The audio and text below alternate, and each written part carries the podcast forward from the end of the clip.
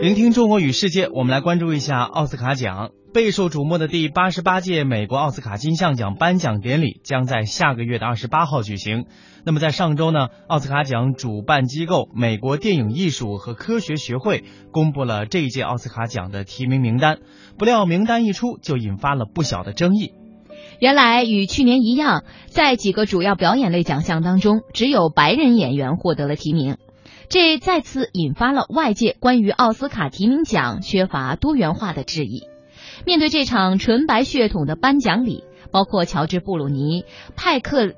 斯派克里和贾达平克特史密斯在内的呃广大电影人纷纷表达了自己的不满。接下来我们来听记者王宇的报道。黑人导演斯派克里就在社交媒体上表示，不能支持这场纯白的颁奖典礼，自己和妻子将不会出席颁奖礼。好莱坞黑人男星威尔史密斯身为电影《脑震荡》的男主角，同样无缘本届奥斯卡奖提名。而他同为演员的妻子贾达平克特史密斯也表达了不满。除了上面说到的抗议声，还有不少美国媒体也表达了类似的观点。我们来通过一个片花了解一下。美国广播公司称，今年奥斯卡提名阵容是十七年来种族多样化最差的一次。四个表演类奖项的入围人选清一色是白人。在奥斯卡历史上，上一次出现这种情况是一九九八年。美国人物杂志也吐槽，本届奥斯卡提名不仅表演类奖项都是白人，最佳导演奖提名也没有女性。美国著名黑人民权领袖马丁·路德·金的传记片《塞尔玛》此前呼声极高，导演阿瓦·杜威内也成为首个获得金球奖最佳导演提名的非洲裔女性。但杜威内和片中黑人男星大卫·奥伊罗都未获提名，《塞尔玛》只获得最佳影片等两项提名。根据美国媒体统计，非白人演员遭到奥斯卡冷遇并不意外。过去二十年间，美国电影艺术与科学学院颁发的八十个奥斯卡小金人，有六十七个颁给了白人演员。两千零一年，哈里贝瑞成为首位，同时也是迄今唯一一位获得奥斯卡影后头衔的非白人女星。最佳男女主角、配角四项提名全都被白人演员占据，这样的提名名单自然会在视种族歧视为大忌的美国掀起不小的反应。就连著名的脱口秀艾伦秀也把奥斯卡的提名名单作为了调侃的对象。现在东海岸正在遭遇暴风雪天气，他们说会是有史以来罕见的暴风雪。但是我真的很同情东海岸那些人，他们说这场暴风雪可能导致三英尺厚的降雪，这就意味着波士顿和纽约会比奥斯卡奖的提名者还要白。回首奥斯卡奖历史上的获奖者名单，黑人演员和导演在其中确实是显得有些势单力孤。影评人卓别林分析说，这和奥斯卡评委会的人员构成有密不可分的联系。它这个既有今年这样的一个特殊性，就比如说今年这一年没有太多黑人呃明星或者少数族裔明星主打的这种影片，它的那个就是比较强的影片吧。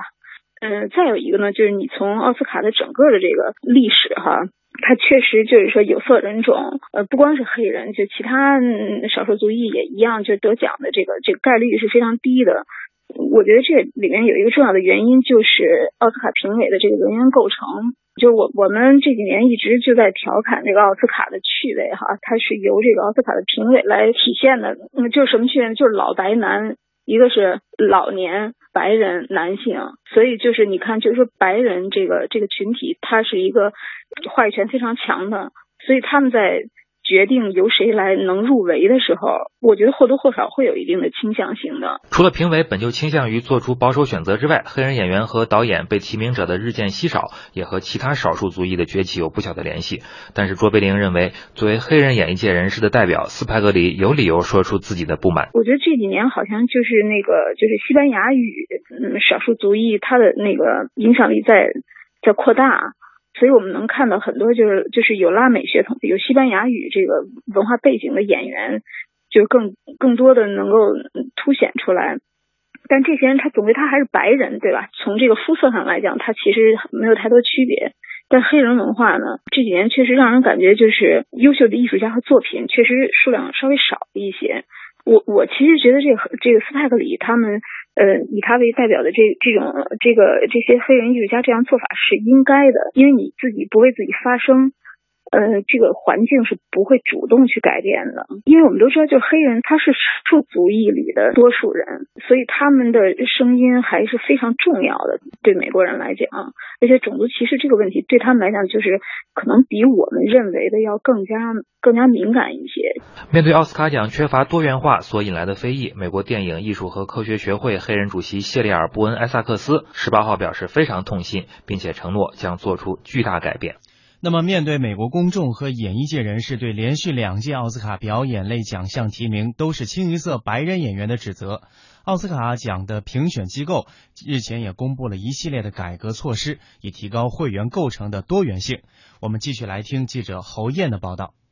奥斯卡的呃评选机构，也就是美国电影艺术与科学学院呢，二十二号公布了一系列的改革措施，包括到二零二零年，影艺学院的女性和少数族裔的会员人数将会翻一番。那这样的改革呢，也是源于美国电影艺术与科学学院十四号公布了第八十八届奥斯卡奖的提名名单，那最佳女主角、男女主角以及最佳男女配角四大表演类的奖项，全部二十个提名，连续第二年由白人演员包揽。奥斯卡奖提名人选肤色单一的问题也再次遭到了诟病。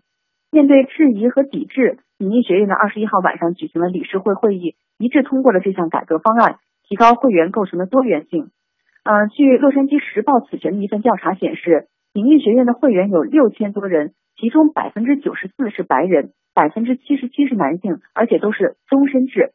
所以这次改革措施当中呢，最受关注的就是打破了奥斯卡奖投票权的终身制。引入淘汰机制。根据新的改革措施呢，每一位新会员的投票期都是十年。如果会员在这十年间仍然活跃在电影界，那么就可以再获得十年的投票权，连续延长两次，也就是三十年之后，他就可以享有这个终身的投票权了。此外呢，如果会员在这个期间获得了奥斯卡奖的提名，或者是获得了奥斯卡奖，那么就可以直接获得终身的投票权。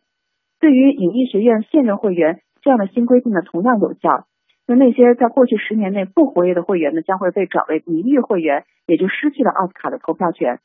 另外呢，影艺学院的决策机构理事会也将会发生改变。目前有五十一名成员的理事会将为女性和少数族裔新增加三个席位。对于那些不在理事会中的普通会员，这次改革也给他们更多的参与学院管和决策的机会。这些改革措施呢，最快将会在今年下半年开始实行，所以对于本届奥斯卡奖的评选呢，不会产生影响。主持人，嗯，好的。